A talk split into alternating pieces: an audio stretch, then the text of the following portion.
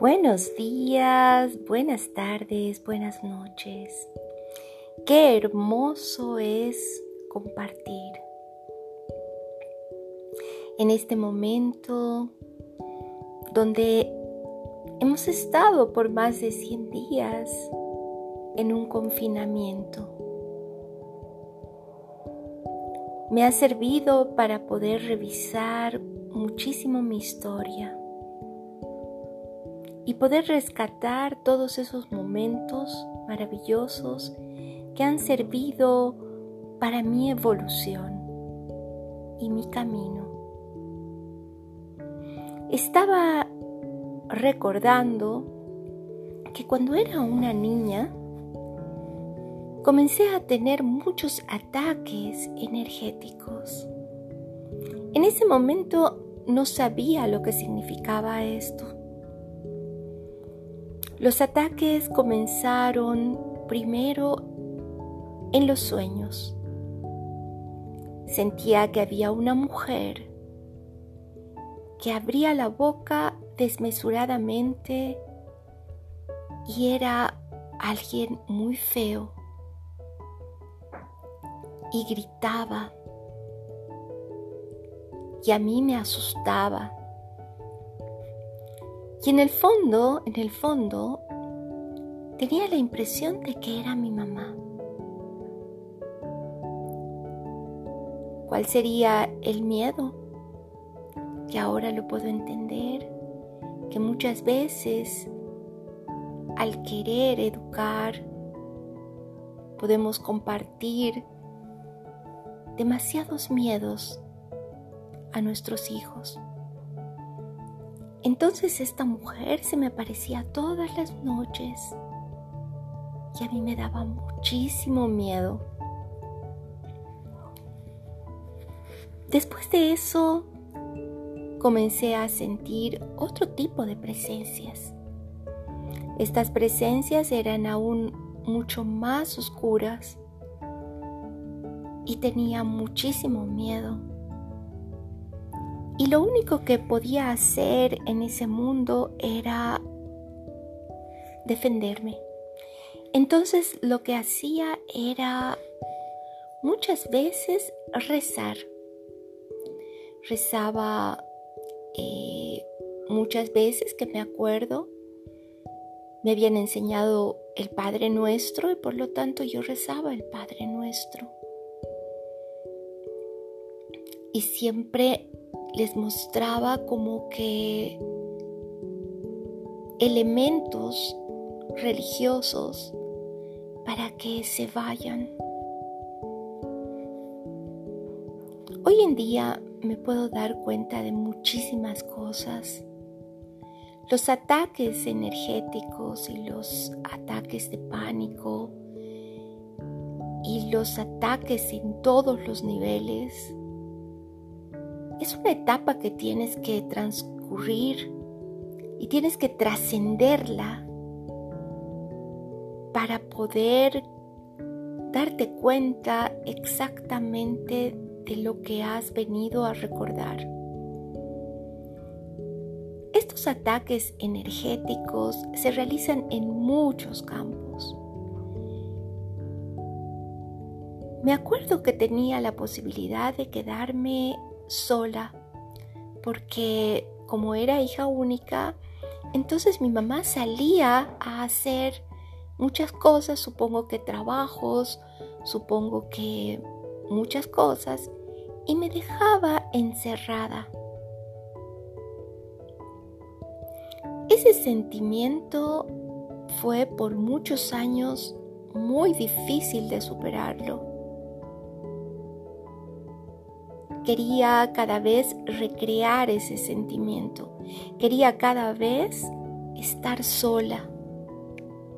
La vida me había dado algo muy especial, un mundo de burbuja, ya que mi mamá creó un mundo de a dos. Me llama mucho la atención que en mi casa solo habían muchas cosas solo de a dos. Entonces esto me dio una perspectiva un tanto egoísta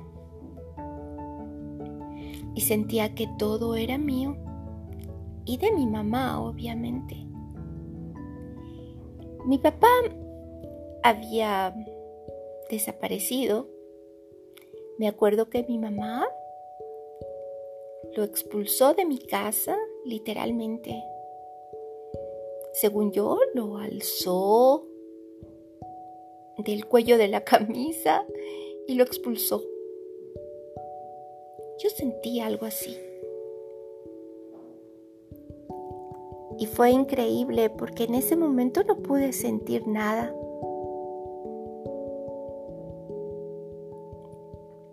Como una representante del signo de Aries, los Aries somos muy desapegados.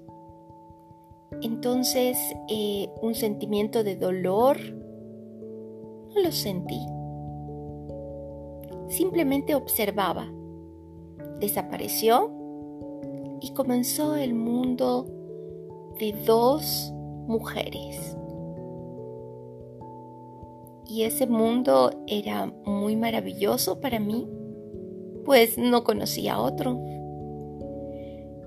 Entonces tuve mucho, mucho problema cuando tenía que compartir, porque cuando era un poco más grande, seguramente tenía como unos nueve años, eh, mi mamá traía amigas y me acuerdo que yo no quería prestarles nada de mis juguetes.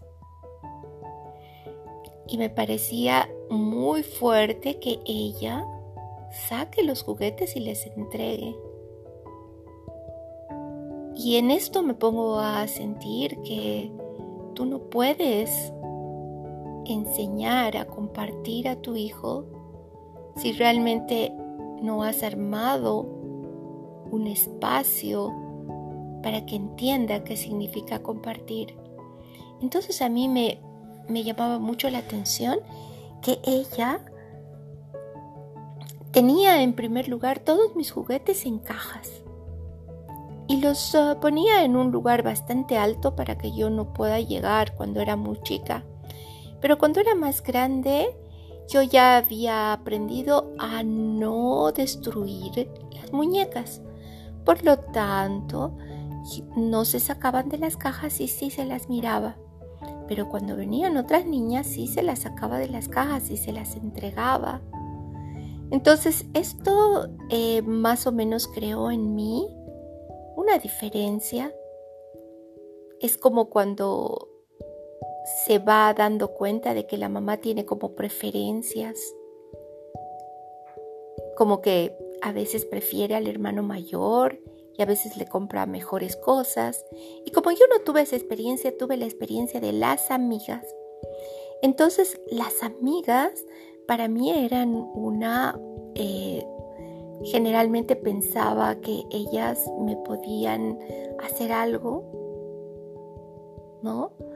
Y, no solo eso, sino que era una amenaza. Y por lo tanto era cuando venían niñas a mi casa yo era muy huraña. Y también tenía muy feo carácter porque defendía mis cosas con mucho ahínco y, con mucha intensidad, ya que soy ariana.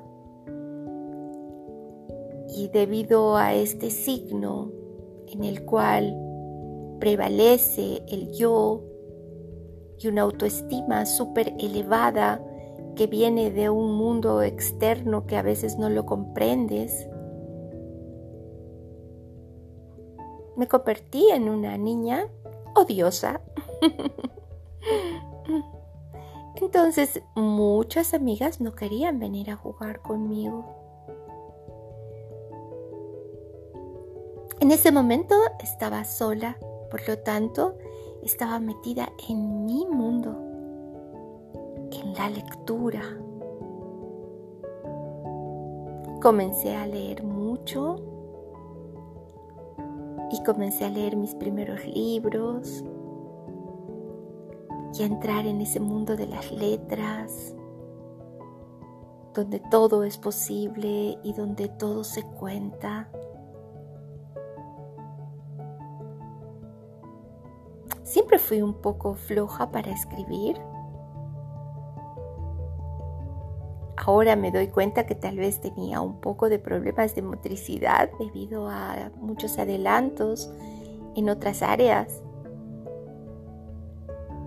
Y me costaba escribir. Y en el fondo de mi alma sentía que no era necesario escribir. Y tuve muchos problemas porque mi mamá me decía que era muy importante. Inclusive me enseñó a hacer una serie de letras muy especiales. Pero mis rasgos siempre fueron no muy claros tenían siempre como una especie de mm, temblor. Y ahora lo puedo entender perfectamente porque me acuerdo que mi mamá, ella me amarraba la mano izquierda para que yo pueda escribir con la derecha. Entonces, al recordar eso, me puedo dar cuenta que soy o que debería haber sido zurda. Y es por eso que muchas cosas ahora las hago con la izquierda. Es como esa lateralidad cruzada. Y mm, todas estas cosas comenzaron a tomar cuerpo a medida que pasaban los años. Muchas cosas las podía hacer con la izquierda, pero escribir no podía. Y siempre tenía mucho miedo a escribir y ahora me doy cuenta por qué. Porque el miedo era esta presión y también el cansancio porque podía escribir una hoja y me quedaba totalmente cansada. Y decía, Ojalá pueda haber un momento en que no tenga que escribir. Y fue así. Llegó algo que era totalmente distinto y que de a poco se los iré contando en este espacio que he denominado mi mundo.